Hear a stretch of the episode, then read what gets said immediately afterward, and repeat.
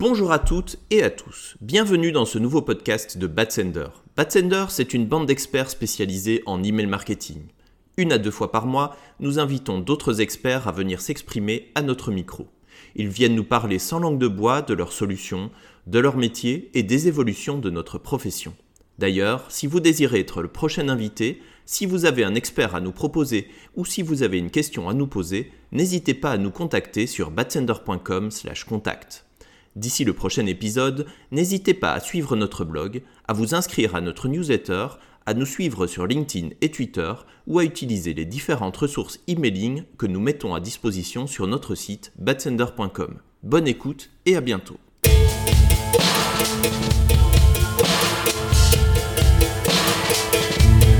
Salut Mélanie. Salut Marion. Bonjour tout le monde. Euh, bah, je, suis, ravie d'être là pour ce premier live Bat Sander de la rentrée. Bonjour, euh, il y a déjà des, gens qui nous rejoignent. Euh, donc comme d'habitude, pour ceux qui, ont qui regardaient nos lives l'année dernière et pour ceux qui, qui voilà, c'est peut-être la première fois que vous regardez les lives Bat Sander, sachez que l'objectif de ce live c'est de répondre à vos questions. On a choisi un thème aujourd'hui qui est plutôt le thème juridique, RGPD, euh, euh, opt-in, consentement, partenaire. Euh, on va parler aussi de, de contrat climat, etc. L'idée de ce live, c'est qu'il y en a qui m'ont posé des questions liées à tout ça. Donc, on va les passer en revue. si vous, si ceux qui regardent le live là ont d'autres questions liées à, ces thèmes-là, n'hésitez pas à les poser parce que on a avec nous Mélanie qui est juriste en données personnelles, donc elle s'y connaît plutôt bien euh, dans toutes ces questions-là. Donc l'idée, c'est d'avoir son expertise et qu'elle puisse nous éclairer sur les réponses, euh, sur les réponses qu'on aura. Donc n'hésitez pas surtout dans, le live à les poser et on les affichera à l'écran. Euh, est-ce que tu veux dire deux mots pour te présenter ou c'était suffisant? Je pense que c'est suffisant. Hein. Moi, je, en fait, j'interviens principalement auprès d'entreprises, surtout dans le domaine du retail et en qualité de juriste et DPO. Voilà. Ok. Eh ben, écoutez, je, propose que, parce qu'il y a pas mal de questions qu'on a reçues en amont, donc on a envoyé l'invitation par, grâce à notre newsletter, on a reçu euh, pas mal de questions, donc je propose qu'on les passe en revue. Euh, donc je vais partager mon écran, parce que j'ai mis les questions sur des petites slides. Est-ce que vous voyez l'écran avec les questions? Mélanie et John, vous pouvez m'aider là, j'entends rien. Bah, moi, je les vois. Après, le public, je ne sais pas. Si tu les vois, en général, tout le monde les voit. Alors, la, première question, elle vient d'un de nos, clients annonceurs. Hein. Euh, la question, c'est légalement, peut-on désabonner des contacts qui n'ont pas clairement exprimé le souhait d'être désabonnés d'une newsletter? J'exprime parce que je sais ce qu'il y a derrière. Euh, on a des gens qui n'ouvrent plus nos newsletters depuis 6 mois, 12 mois, etc. Ils, ils ne se sont pas désabonnés via un lien de désabonnement. Donc, ils sont toujours en statut abonné dans l'outil de routage. Est-ce que légalement, j'ai le droit de moi-même changer ce statut en désabonné? Ok. Bah, je pense que légalement, alors ça fait appel à la loi. Évidemment, euh, la loi n'encadre pas tout et euh, le RGPD en particulier euh, comporte des grands principes qu'on doit interpréter. Euh, donc il n'envisage pas ce cas-là, puisque euh, et il envisage plutôt le cas inverse où je me suis, je reçois des newsletters alors que je ne me suis pas abonné.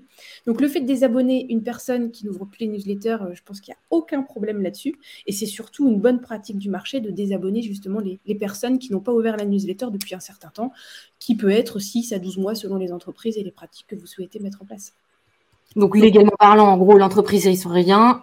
Elle peut changer le statut en désabonné et c'est quand même, à mon avis, assez rare que quelqu'un se plaigne de ne pas recevoir des newsletters. Souvent, c'est un peu l'inverse. Encore une fois, mettons une politique derrière, une politique qui, serait éthique, plutôt de se dire, voilà, il n'ouvre pas les newsletters, lui arrêter de lui envoyer, ça sert à rien. Ok.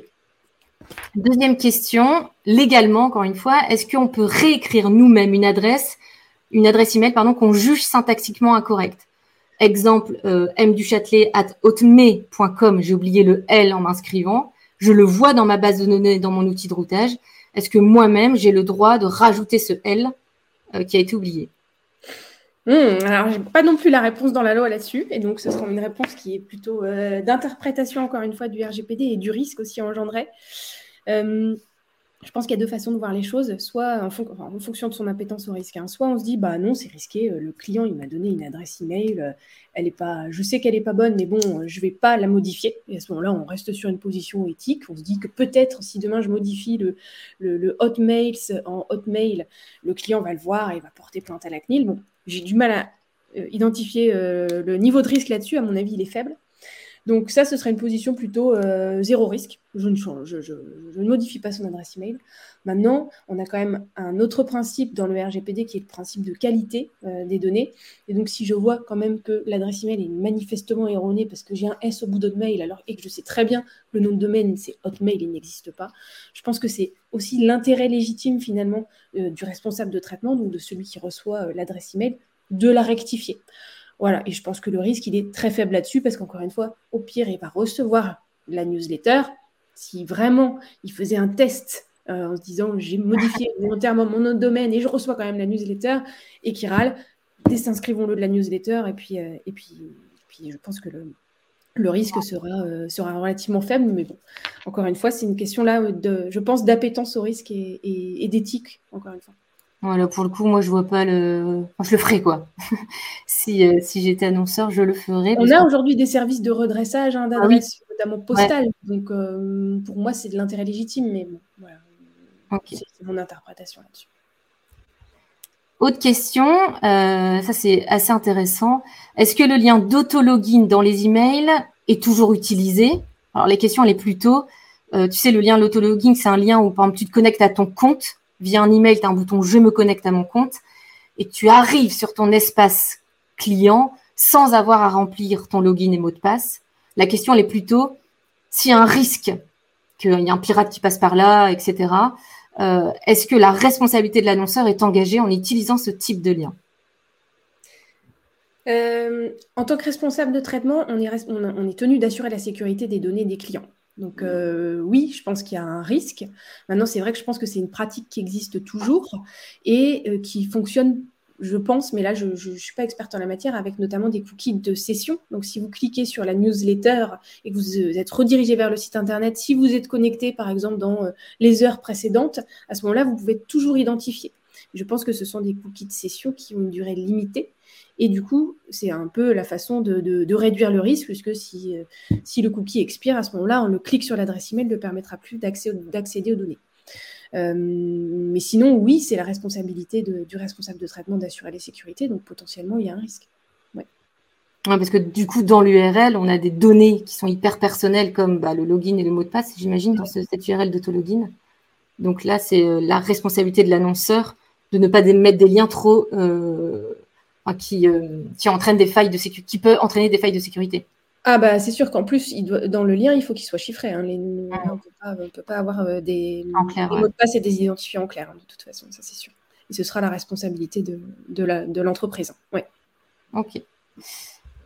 Euh, alors, donc là, la question n'est pas facile à, comprendre, donc je vais montrer un exemple. La question, c'est dans le cas d'un second site édité par un partenaire en marque blanche, comment la marque doit, doit aborder la question de l'opt-in?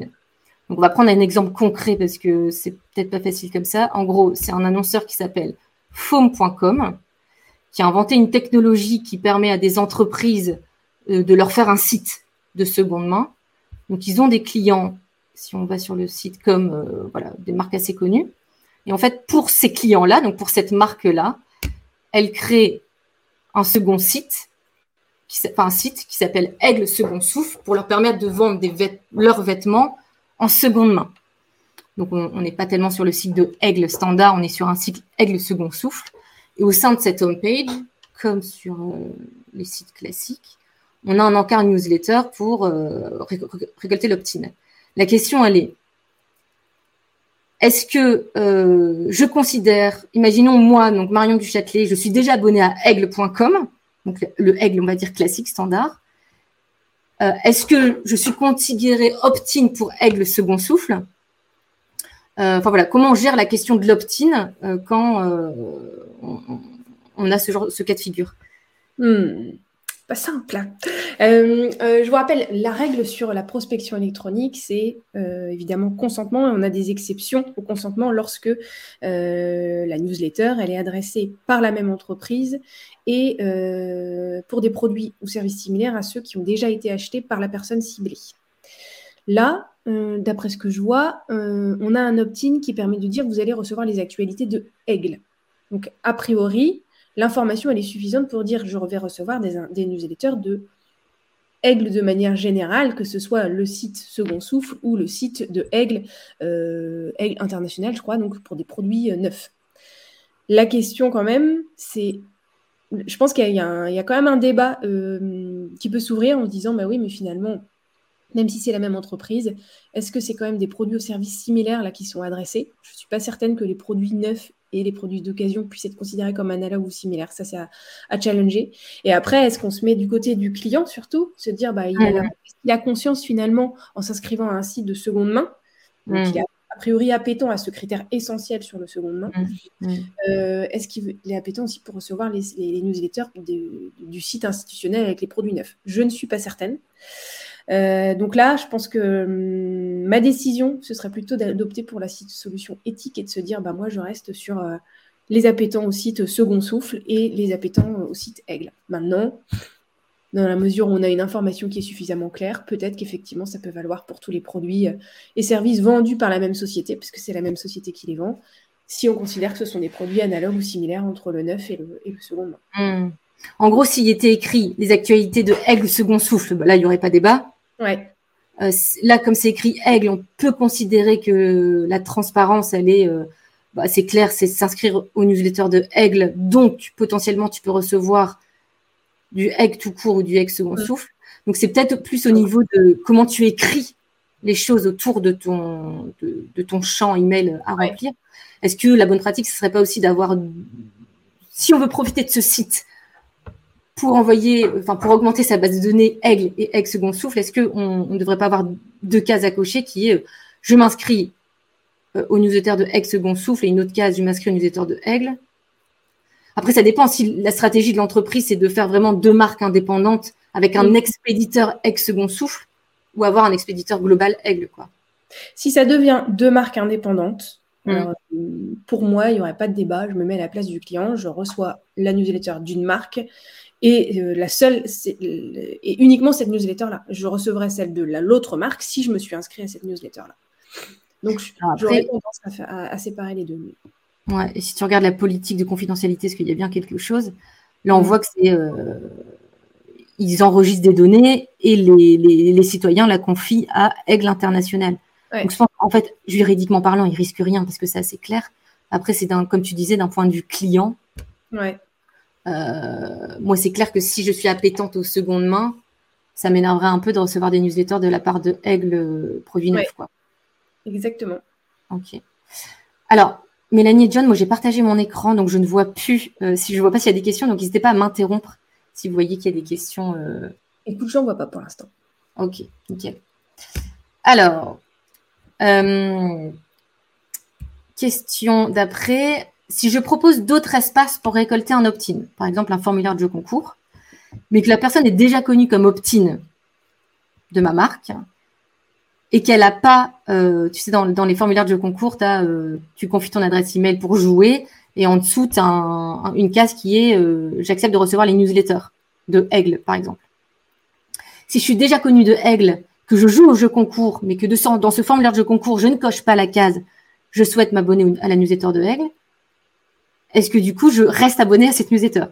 Est-ce que c'est clair ou pas? Moi, oui. Parce que euh, le fait qu'il n'ait pas recoché une nouvelle fois la case m'abonner à la newsletter ne, ne, peut pas être interprété comme une désinscription à la newsletter. C'est pas un retrait du consentement. Il sait qu'il est déjà abonné. Il n'a pas cliqué sur de nouveau m'abonner à la newsletter. L'important, en fait, je pense que ce sera de conserver euh, la trace en fait du premier abonnement à la newsletter parce qu'on pourrait imaginer un client qui dit bah, j'ai joué au jeu concours, euh, je ne me suis pas abonné à la newsletter et pourtant je la reçois. Peut-être qu'il n'avait pas fait attention au fait qu'il ne la recevait pas jusque-là et qui, fait une réclamation du coup. Là, vous pourriez dire, bah si, j'avais un premier consentement à la newsletter que j'ai obtenu à telle date. Mais euh, en tout cas, dans tous les cas, le fait qu'il ne clique pas une nouvelle fois sur m'abonner à la newsletter ne, peut pas s'interpréter comme un retrait du consentement pour moi. Ok. Mm. Très bien.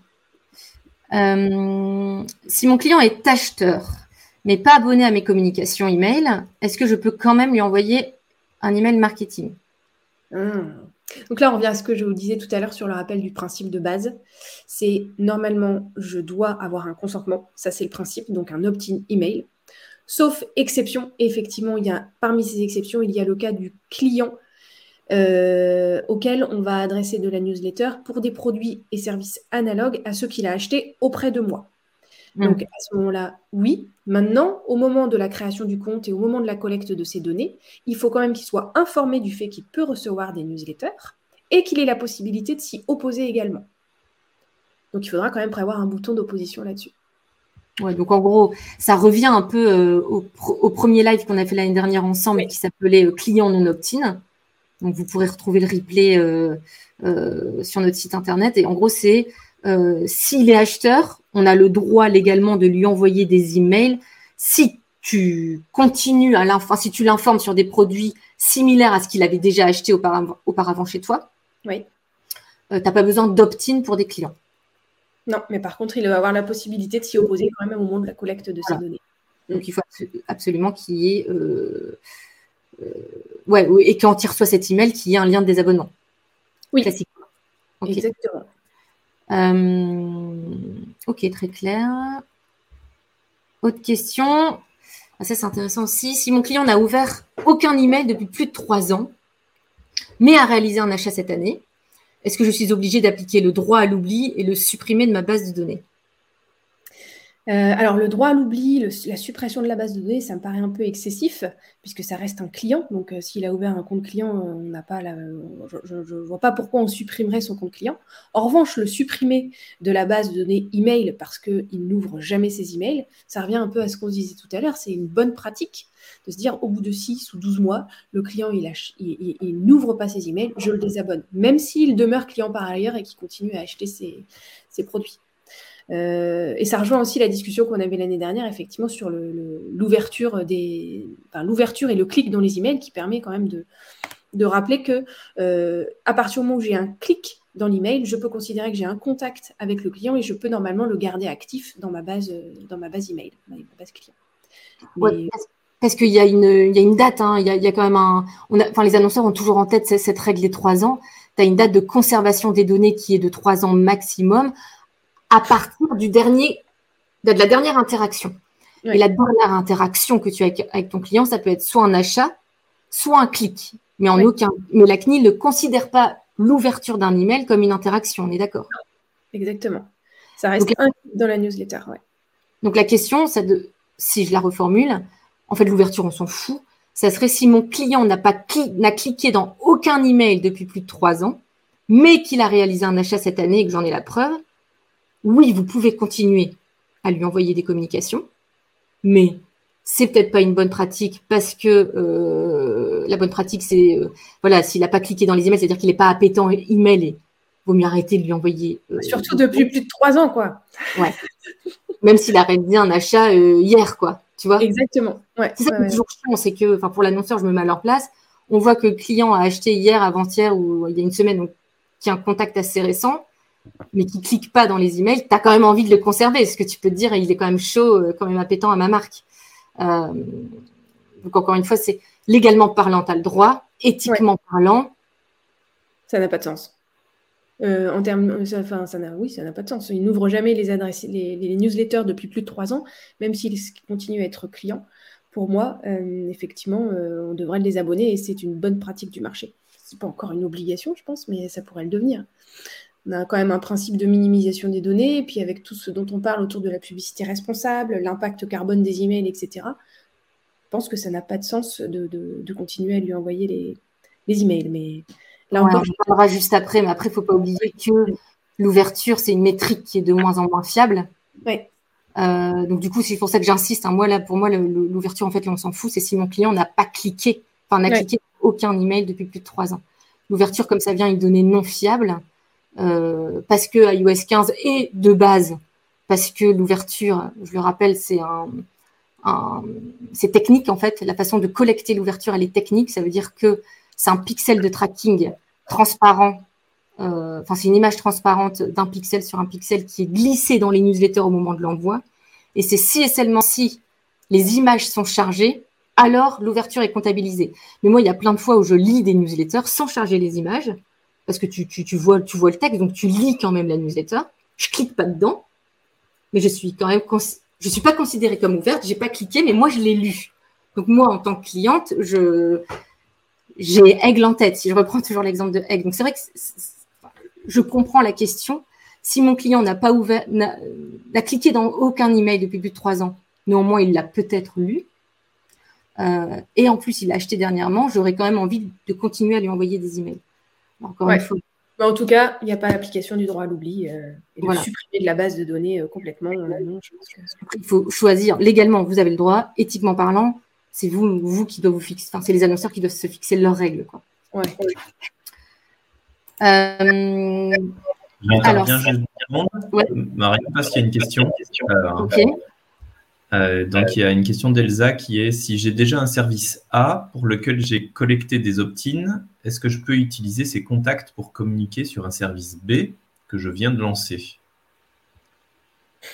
Euh, Pour moi, oui, à partir du moment où on considère que c'est un produit ou service analogue à celui euh, que la personne a déjà utilisé ou acheté. Tu peux peut-être préciser analogue, ça veut dire quoi Si on prend un ah, exemple. c'est analogue, c'est plutôt similaire. Hein. Maintenant, la CNI a compris que le, terme analogue, n'était pas forcément hyper clair pour le grand public. Donc, euh, dans les dernières communications que j'ai vues, elle utilise plutôt le terme de similaire. Donc, similaire ou complémentaire. Euh, on avait souvent l'exemple des produits culturels. J'achète euh, un CD, est-ce que c'est complémentaire à un livre Des choses comme ça. Donc là, oui, c'est similaire, livre et CD, dans son exemple. Oui.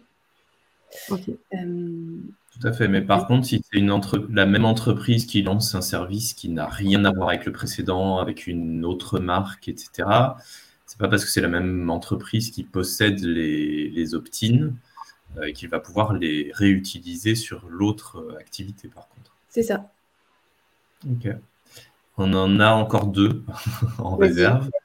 Euh, une question d'Emailing22 euh, qui demande est-ce que les mises en spam et blocage des envois d'adresses d'email par les fournisseurs de boîtes mail, Gmail, Outlook, Yahoo, Orange, sont-elles légales? Et est-ce qu'il y a des possibilités de recours si jamais le blocage dure trop longtemps? Euh... un peu à mon avis. Mais... Ouais, alors là, pour moi, en fait, c'est un paramétrage à mettre en place euh, sur les boîtes email de chacun c'est fonction du paramétrage et ça, c'est l'utilisateur qui a la main dessus. Euh, je pense qu'il y a peut-être un paramétrage par défaut, mais vous pouvez tout à fait le, supprimer. L'idée derrière, c'était quand même de, je pense, de protéger en fait les, utilisateurs de boîte email. Si vous ne souhaitez plus qu'il y ait des, emails qui soient automatiquement mis en spam, vous avez la possibilité normalement de le paramétrer comme ça. Ouais, je, pour, juste pour compléter là-dessus, moi, je n'ai pas de réponse définitive, mais je sais qu'il y a une jurisprudence, notamment parce qu'il y a une entreprise qui avait attaqué Free euh, il y a deux ou trois ans euh, sur le sujet, mais je vous avoue que je ne me souviens plus des conclusions. Mais il y a moyen de retrouver ça euh, avec une petite recherche bien ciblée pour voir ce qui s'était passé à l'époque. Euh, et nous avons aussi Johanna qui dit Je rebondis sur la question de l'opt-in client. Peut-on lui envoyer des codes promo et ou des campagnes pour promouvoir un programme de fidélité? Alors, euh, programme de parrainage. Donc, euh, j'imagine que quand Johanna dit opt-in client, c'est justement comme il n'y a pas d'opt-in, mais que la personne est cliente. Ouais. Le non-opt-in client plutôt. Donc, si elle ne s'est pas mise euh, en opt-out au moment de la collecte de ces données, c'est-à-dire que volontairement, elle a dit non, qu'elle ne voulait pas recevoir des newsletters, pour moi, il n'y a pas de, problème, à condition qu'elle soit bien cliente, hein, qu'elle ait bien acheté hmm. les produits, qu'on lui envoie ensuite des promos. OK, si elle a bien été informée qu'elle pouvait recevoir des newsletters au moment de l'achat et qu'elle ne s'y est pas opposée. Et qu'elle soit cliente depuis moins de trois ans, on est d'accord? Oui. Ah bah oui. Si elle a acheté il y a six ans, euh, là, non. normalement, elle est plus censée être dans votre base client. Ok. Ouais. Je, réapparaîtrai s'il y en a d'autres. Merci. Merci. Euh, hop, du coup, ça c'est ma question. un jour bientôt, est-ce qu'il faudra euh, avoir un opt-in spécial, selon toi, pour pouvoir tracer l'ouverture et le clic? En fait, je disais, j'ai déjà dit là tout à l'heure que enfin, actuellement, la loi demande juste un consentement, donc une acceptation à recevoir des newsletters. je pense qu'il y, a la CNIL et le SNCD qui sont en train de parler ou qui ont parlé un peu avant l'été en disant bah tiens euh, est-ce est que le, fait de tracer les emails donc l'ouverture et le clic c'est pas considéré comme euh, du tracking au sens euh, directive cookie enfin tu vois un peu comme ce qu'on voit sur les sites internet actuellement est-ce qu'on va pas devoir demander un accord au fait de au fait on collecte l'ouverture et le clic sur vous? Ouais. Euh, c'est sûr que lorsqu'on regarde le texte, euh, on peut considérer qu'il s'applique évidemment au tracking dans les emails. Le texte, je parle de la directive e-privacy euh, et de la loi. Tu peux nous rappeler ce texte, s'il te plaît, ce qu'il dit un peu en gros? La directive e-privacy. Alors, j'ai pas le texte sous les yeux, je pourrais pas te donner le, contenu, hein, mais c'est le, fait effectivement de, d'enregistrer un fichier sur, ou de déposer un fichier sur l'appareil des internautes pour finalement suivre leur navigation. Mmh. en ligne. Mmh. Euh, et vous avez toutes les recommandations de la CNIL hein, euh, sur, sur son site internet à ce sujet-là. Et donc, pour euh, faire cela, normalement, il faut un consentement des personnes. Donc, c'est ce qu'on voit actuellement, enfin, depuis à peu près un an, les bannières qui disent oui, j'accepte les cookies, je refuse ou que les outils, ou j'accepte que les, les, les, traceurs nécessaires. En fait, à partir de là, c'est poser la question sur l'email en disant bah tiens, est-ce que j'ai le droit, pour le coup, de comme tracer la navigation, tracer l'ouverture et le clic, c'est ça? Oui. Euh, je pense que ce sujet-là, on l'a tous en tête depuis, euh, depuis un moment. Euh, je me souviens qu'il y a quelques années, j'avais vu dans des emails hein, à l'ouverture, effectivement, un petit, petit accepté, refusé ou une information là-dessus, que je vois plus maintenant. Peut-être qu'il y en a qui le font, mais je ne l'ai pas vu récemment. et je sais que, la DMA, effectivement, avait posé cette question-là à la présidente de la CNIL cet été, mais de manière non officielle, hein, parce que c'était vraiment mm un cadre d'échange euh, euh, euh, de, l'association. Et elle avait dit, effectivement, ça c'est un sujet auquel on doit réfléchir, parce que si on se fie au texte, mhm. effectivement, il faudrait un consentement des personnes sur ce sujet-là. On sait bien évidemment que c'est pas facile d'avoir ce consentement-là, mais concrètement, c'est compliqué. Et puis en plus, ça a des impacts quand même importants parce que aujourd'hui, on utilise aussi ce tracking pour justement traquer le clic dans un email et savoir que la personne, bah, du coup, il n'y a plus d'interaction avec elle, la durée de conservation arrive à trois ans, pouf, je ne devrais plus euh, euh, l'avoir euh, dans ma base de données. Donc, le fait de supprimer ça ou d'obtenir un consentement, ça, a des impacts non négligeables pour, pour au moins la durée de conservation des données. Et donc, la CNIL, la présidente, avait dit, bah, on va enclencher des travaux ensemble pour, pour définir bah, la pratique qu'il faudra adapter sur ce sujet-là. Aujourd'hui, je n'ai pas eu connaissance de contrôle ou de sanctions sur ce sujet. Euh, j'imagine que lors, à l'occasion des travaux qui seront menés euh, entre, euh, entre l'association et la CNIL, bah, peut-être qu'ils vont se dire finalement ça peut rentrer dans le champ d'application des exceptions ça pourrait peut-être être considéré comme un pixel euh, de mesure d'audience. Et euh, si euh, finalement il est utilisé uniquement pour la mesure d'audience et pour aucune autre finalité, notamment pour traquer la navigation sur différents sites, peut-être que ça pourrait rentrer dans, les exceptions au consentement. Mais ça, ce sera les travaux qui seront menés qui nous qui nous le diront. Ouais, et puis c'est le genre de travaux qui vont, qui prennent un certain temps. J'imagine la décision n'est pas prise en une heure sur une table. Ah bah oui, oui, oui, ça prend, Donc on va dire que pour l'instant, les annonceurs, ils se fient évidemment à l'opt-in consentement, mais en gardant peut-être en tête que euh, un jour bah, bientôt, il faudra peut-être euh, euh, peut-être aussi naviguer à vue et ne pas savoir exactement qui a ouvert, qui a cliqué, qui a après, une, bonne pratique, encore une fois, en attendant, ce sera d'indiquer dans la newsletter que effectivement le clic, les ouvertures bah, mm. sont traquées. Alors, sans utiliser le terme traqué qui peut faire peur, mais informer l'utilisateur qu'effectivement vous aurez l'information sur laquelle il a ouvert, il a cliqué sur tel ou tel lien. Ne serait-ce que ça. C'est vrai que la, première étape, c'est comme les bannières avant. La première étape, c'était je, vous informe qu'il y a des cookies. Quelques années après, on est passé à l'étape supérieure. Bah, maintenant, vous devez les accepter ou les refuser. Là, la mm. prochaine étape, c'était bah, on vous informe que vous êtes suivi euh, à la trace et que dans quelques années, justement, bah, comme ça a tendance quand même à se durcir, euh, peut-être se préparer euh, au fait de, ne plus savoir qui a exactement fait ces là quoi. Avoir plutôt un, nombre de personnes qui a cliqué, mais sans savoir forcément quelle adresse email a cliqué. Oui. Peut-être. Je me permets de revenir parce qu'on a de nouveau deux questions. une question d'Elsa. Est-ce que nous viendrons un jour au double opt-in comme ce qui se fait en Allemagne? Ah. hmm. Alors, le double opt-in sur quoi en Allemagne? Tu sais, en Allemagne, la, loi, c'est euh, quand tu t'inscris à, une newsletter. Donc, nous, en France, c'est juste une case à cocher qui est obligatoire, donc ce qu'on appelle un opt-in.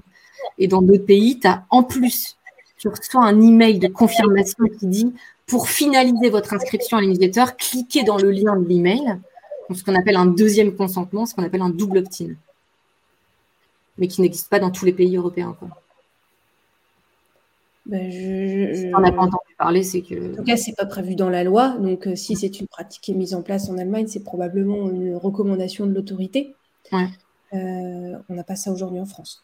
Donc, euh, pour, le, pour rappel, en Allemagne, c'est une question de jurisprudence pour parce qu'on considère qu'il n'y a pas de preuve de consentement si on n'est pas certain que ce soit vraiment le, le possesseur de l'adresse email qui a rempli le formulaire et coché la case euh, en question.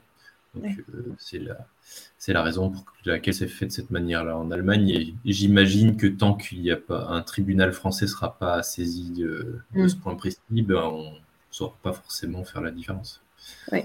Après, il y en a qui le font quand même. Hein,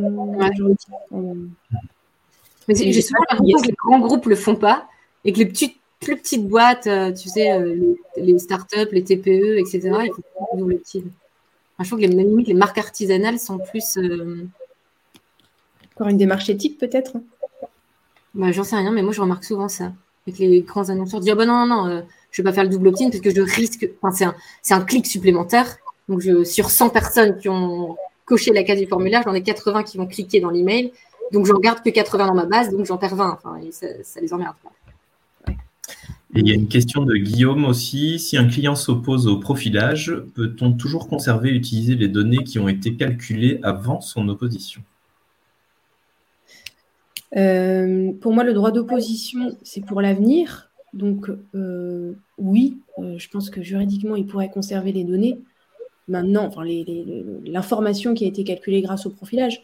Maintenant, je pense que c'est quand même une bonne pratique de se dire je les supprime totalement parce que j'imagine que si le client il s'oppose au profilage, c'est pour, pour, pour, le futur et pour le passé. tu peux euh, peut-être préciser pour tout le monde euh, la notion de profilage euh, dans la bah, Le profilage, finalement, c'est lorsque vous allez analyser les données, notamment du comportement d'achat d'un client, pour essayer de, bah, de, lui, de lui créer un nouvel attribut en disant, bah, ou, potentiellement en prédisant ce qu'il pourrait faire.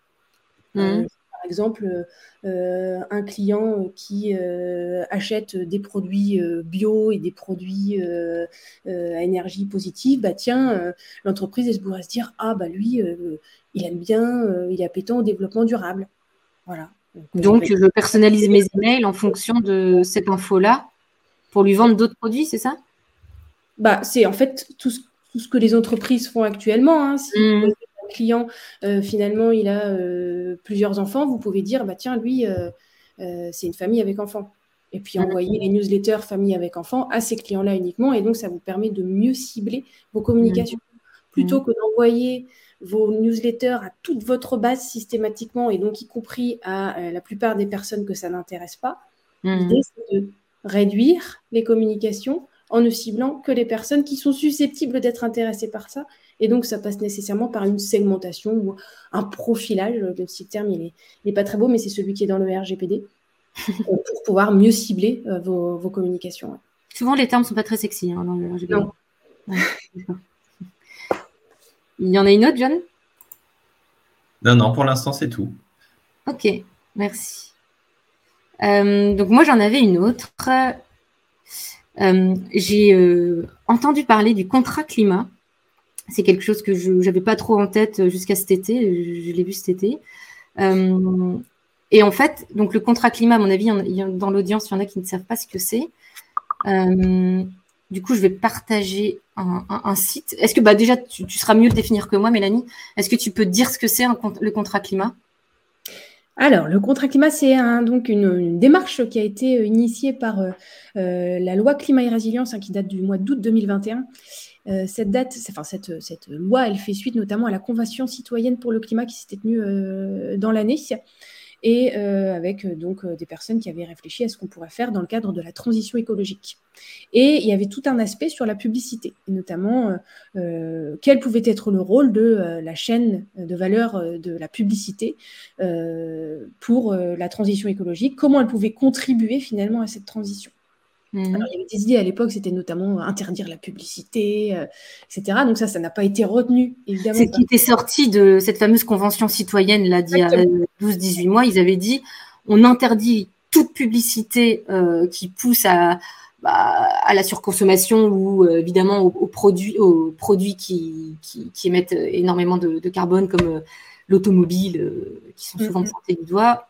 Et donc, l'interdiction n'a pas été retenue, mais ça a débouché sur une réflexion en disant la publicité a un rôle à jouer, responsabilisons la publicité, et ils ont mis en place ce contrat climat. Enfin, ils, proposent de mettre en place ce contrat climat.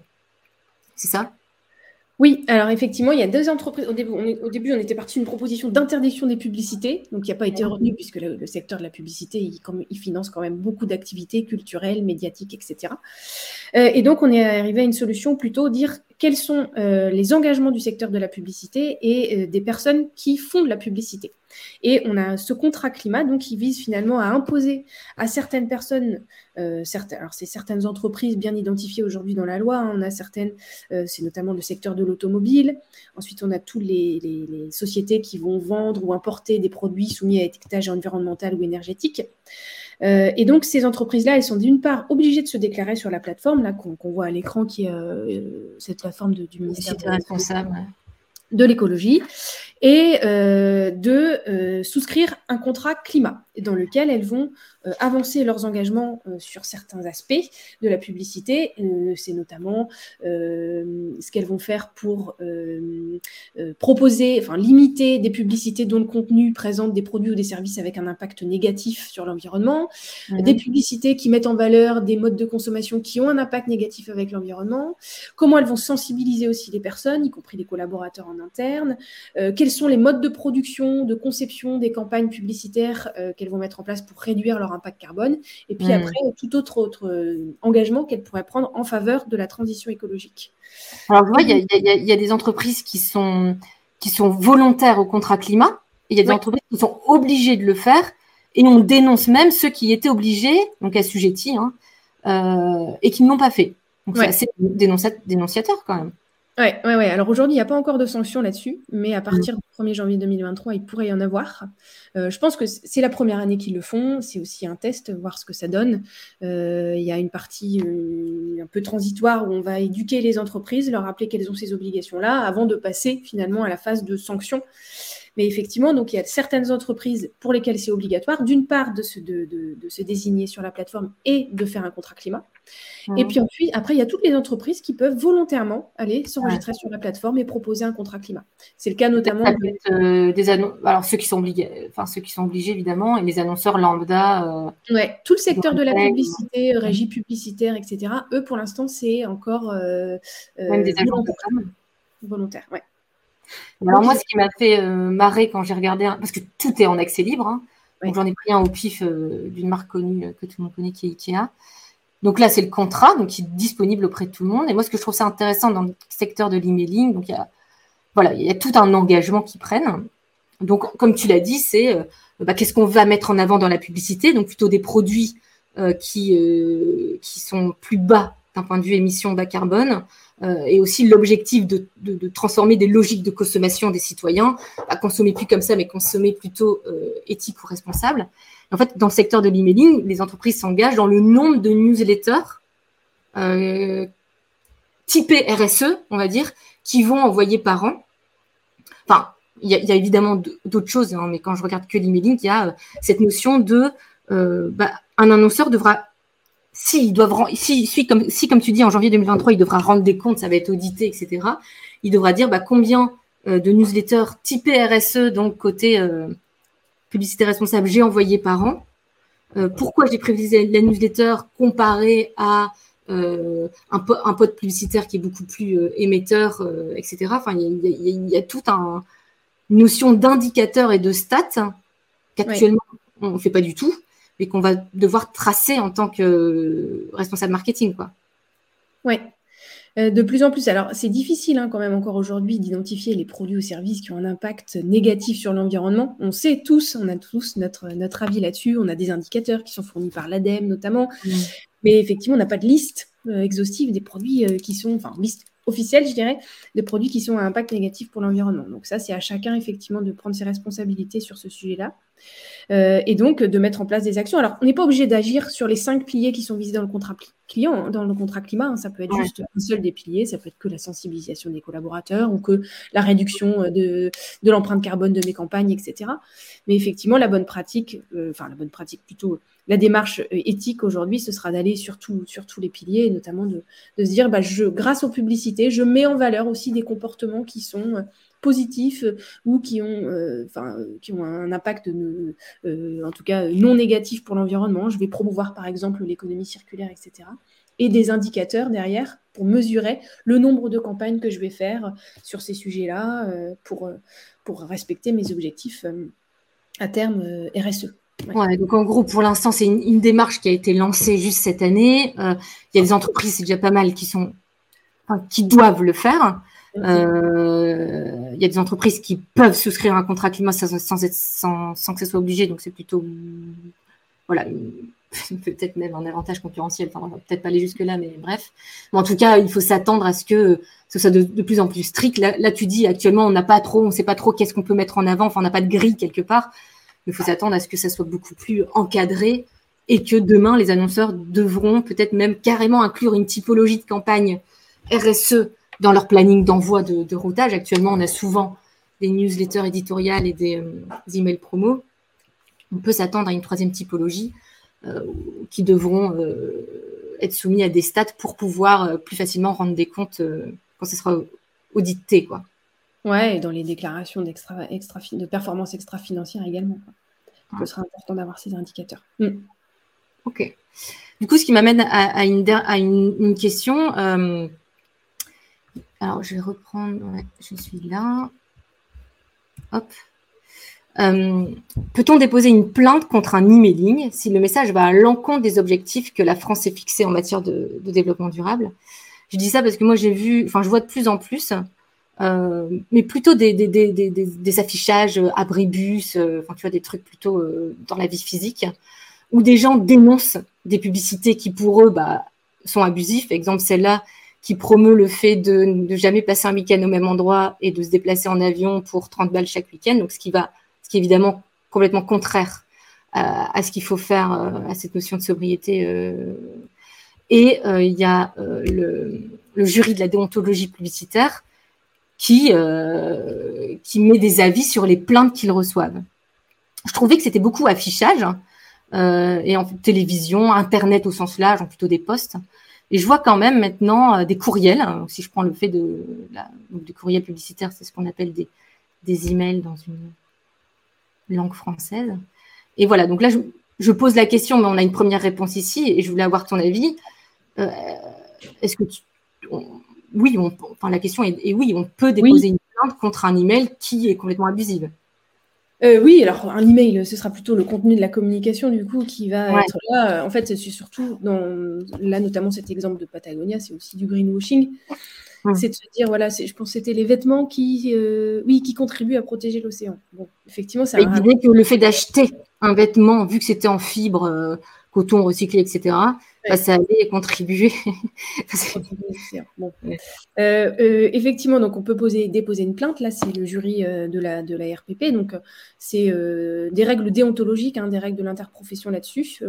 là, ils font référence notamment à la recommandation sur le développement durable pour tout le secteur de la publicité, donc qui donne des bonnes indications sur ce qu'on peut faire ou ne pas faire et qui vise notamment le cas du greenwashing où je vais avancer des arguments écologiques euh, sans forcément euh, être euh, pouvoir prouver les arguments écologiques derrière, donc la véracité en tout cas de l'argument que j'avance, ou bien qui sont des engagements disproportionnés par rapport à ce que l'entreprise va faire à côté.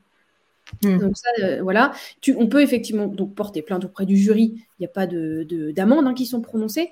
Euh, par contre, ensuite, on peut aussi solliciter les, juridictions, hein, puisque euh, a dans le code de la consommation des textes, notamment sur les pratiques commerciales trompeuses, qui visent les allégations environnementales qui seraient fausses ou bien des engagements d'annonceurs qui ne seraient pas vérifiés.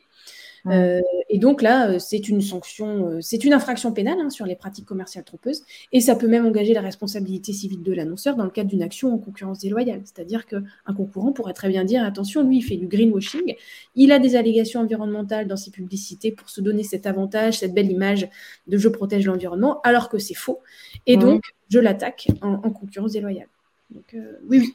Et le truc aussi, quand j'ai lu cet avis là, rendu par le JDP, c'est que euh, en fait la société Patagonia, elle dit bah non mais moi mon email a été fait par une agence qui a été écrit, le message a été écrit par l'agence donc elle est, elle se dit elle va pas être tenue responsable. Oh, donc nous, chez nous écrivons des emails, faut, enfin je veux dire, en fait euh, faut faire gaffe. Euh, donc la responsabilité elle est en tant que marque parce que bah, quelque part ils ont validé un BAT j'imagine. Oui, je pense aussi. bon, c'est un peu abusé de, de, de, de, faire ça. Et elle aussi, en tant que chaque agence, et là je parle euh, chez Bad Sander à tous ceux qui écrivent parfois des emails ou qui mettent leurs leur pattes hein, dans la rédaction, on a aussi, nous, une responsabilité. Et du coup, jusqu'où on va? Est-ce qu'on doit dire à un annonceur, euh, enfin un client du coup, ben en fait, euh, j'ai pas envie, je peux, je peux pas écrire ça parce que on pourrait déposer une plainte. C'est contraire aux objectifs que la France s'est fixés dans cette matière-là. Ou, tu vois, est-ce que nous, en tant qu'agence, on, du coup, on a un risque. Donc, du coup, on doit refuser des clients euh, avec un, contenu euh, douteux. Enfin, as un avis là euh, Oui, je pense. je pense que vous avez en tout cas dans votre devoir de conseil de d'indiquer et d'alerter le client si effectivement un message qui veut le relayer est contraire aux recommandations de la RPP. Ça, c'est certain. Alors, un devoir de conseil, je suis complètement d'accord avec toi. Mais imagine, on l'a, on l'a conseillé, ils ont dit non, non, t'écris ça. Ah bah, là, vous pourrez très bien montrer également que c'est lui qui a voulu écrire le message. C'est plus vous qui l'écrivez. Hein. Euh, non, mais tu vois, c'est plein de questions euh, qu'on se posait peut-être malheureusement pas avant, mais en tout cas maintenant on, se les pose et qui, à mon avis, c'est encore un peu flou, mais demain, euh, ça sera de plus en plus strict, quoi. Mm. Et donc tu disais, une fois, une fois qu'il y, a une plainte, voilà, qui a été approuvée, on va dire, de la JDP, qui a rendu un avis positif, une plainte fondée, il risque quoi les... Tu disais, il n'y a pas d'amende? Alors, le jury de la RPP, là, pour moi, il fait pas, euh, il ne prononce pas des sanctions financières, euh, ça ne me dit rien. Par contre, ça peut servir quand même devant les juridictions, euh, comme pour interpréter finalement ou non la violation de la loi. Et aujourd'hui, ce sera plutôt, je pense, sur le fondement du code de la consommation et les pratiques commerciales trompeuses. En tout cas, là, pour le cas de Patagonia, qui serait le greenwashing. Ça peut servir aussi d'interprétation donc à un juge ou à la DGCRF. La DGCRF qui est aussi habilitée à contrôler toutes les allégations qu'on va avoir dans les offres euh, et les publicités. Ok. Donc il faut faire gaffe, même avec un email. oui. Ok. Euh, alors moi, j'ai plus de questions. Je ne sais pas si euh, Jonathan, il y a des questions dans le chat. Non, non, on a fait le tour. ok. Eh ben, je suis. Bon, je suis pas mal dans le timing, là, une quarantaine de minutes. Ok, bah écoute, merci Mélanie pour tes précieux, euh, tes précieux avis. Bah, merci à vous. À chaque fois, ça, ça, nous éclaire pas mal. Donc merci beaucoup. Et puis, bah, sûrement, je te solliciterai l'année prochaine pour, euh, pour, pour, Avec plaisir. faire un Et euh, Jonathan, vas-y. Ah non, j'allais dire bonne journée. À bientôt. Et puis voilà, si vous voulez voir les autres lives euh, qu'on fait, n'hésitez pas à aller voir sur notre page Bad Sander dans le menu live. Alors, on a plein d'idées. Il faut juste que je cale les dates. Donc, on n'a pas les dates précises, mais ça va venir dans les jours qui viennent. Voilà. Bonne journée à tous. Au revoir, à bientôt. Au revoir. Au revoir.